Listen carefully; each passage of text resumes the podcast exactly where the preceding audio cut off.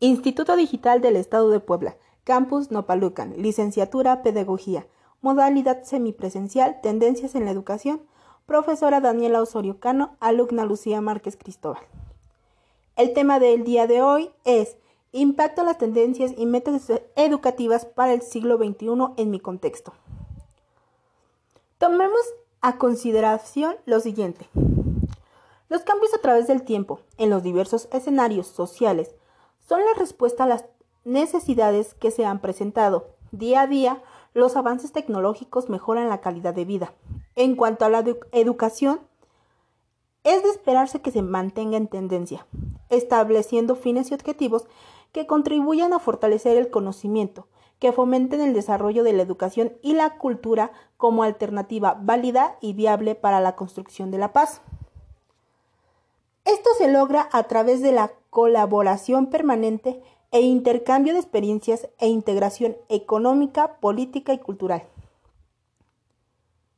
Es importante en el desarrollo de todo país, planearse metas que favorezcan el crecimiento de actitudes, valores y conocimientos en su población para mejorar de esta manera, año con año, los alcances en una educación de calidad. Ejemplo de esto son las metas, metas educativas establecidas por la OEI que mencionan el compromiso de los países iberoamericanos en la educación. Establecer metas aseguran el avance y mejora de estos países, ya que ponen tela de juicio la educación que queremos para la generación de los bicentenarios. Que a opinión propia resulte en la educación de, los futuros, de las futuras generaciones que con el tiempo demanda una educación de calidad y claro, con programas educativos en tendencia que cubran las necesidades de la sociedad en ese momento.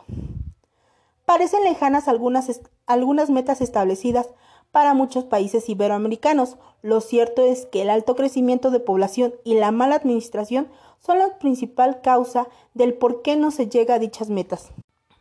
Agreguemos la presente pandemia, que realmente nos ha hecho darnos cuenta de las carencias en que todo el mundo se presenta.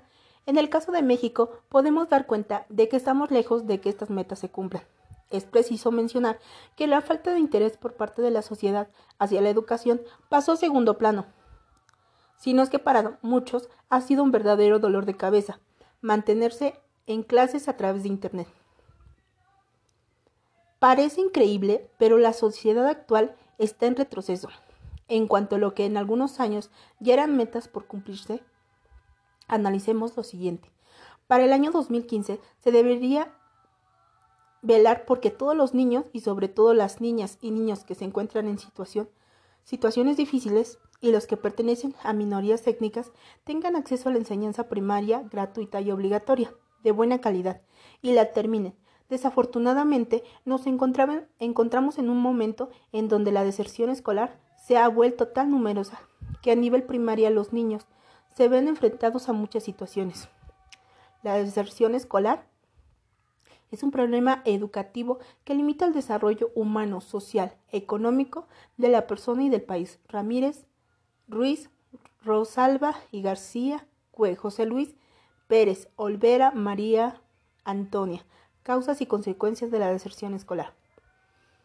Ya no hablemos de conectividad, uno de los conflictos que mayormente se han presentado como tal, sino que Hablemos de la larga lista de tareas que ha causado estrés y desmotivación en la mayoría de alumnos que han decidido esperar a las clases presenciales y la situación de muchos en cuanto a la falta de herramientas para llevar una educación a distancia que pudiera permitir una educación de calidad. Al final, se ha dejado a un lado la Declaración Universal de los Derechos Humanos de 1948, la cual dicta que toda persona tiene derecho a la educación la educación debe ser gratuita, al menos en lo concerniente a la instrucción elemental y fundamental. Y si de México se trata, podemos mencionar el cumplimiento y derecho a la educación es de fundamental, fundamental importancia, pues soporta y se vincula con la posibilidad de acceder a otros derechos. Trabajo, salud, vivienda, alimentación, entre otros. Horvath Jorge E. y García María Amelia. El derecho a la educación, un análisis a partir de la política educativa de las dos últimas décadas de México. Es una realidad que hoy en día su servidora puede dar testimonio de que niños, niñas en edad de preescolar, primaria y secundaria y preparatoria no tengan acceso a lo que para muchos parece tan sencillo. Espero que con estas líneas dé por entendido mi postura ante este hecho. Hoy en día las metas deben actualizarse, tomar en cuenta el contexto en que estamos viviendo y sobre todo hacer énfasis en la participación social ya la práctica de valores que generan la sociedad conciencia y piensen en la importancia de la educación, tomando en cuenta los resultados de un futuro, si no actuamos a tiempo. Si no actuamos a tiempo, estos resultados serán críticos. Deberían considerar el mantenernos en tendencia.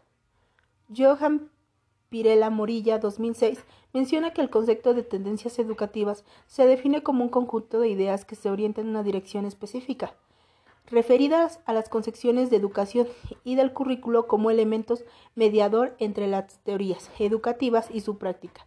De esta manera podríamos mejorar el futuro, pero no debemos olvidar que toda medida de prevención en las actividades sociales no están permitidas.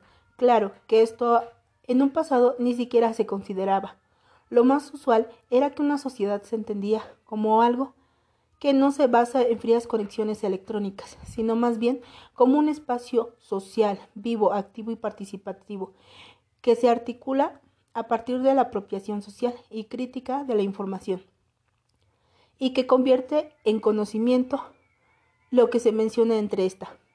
Para mejorar la calidad de la actual educación se debería fortalecer la calidad de los gobiernos y la sociedad. Dentro de mi contexto, deberían de tomar en cuenta la opinión de la población en sí, tratar de hacer grupos pequeños y asesorar de una manera adecuada a padres de familia, madres, hermanos, para que todos en equipo podamos mejorar. Y cómo seres humanos vayamos adaptándonos a la situación.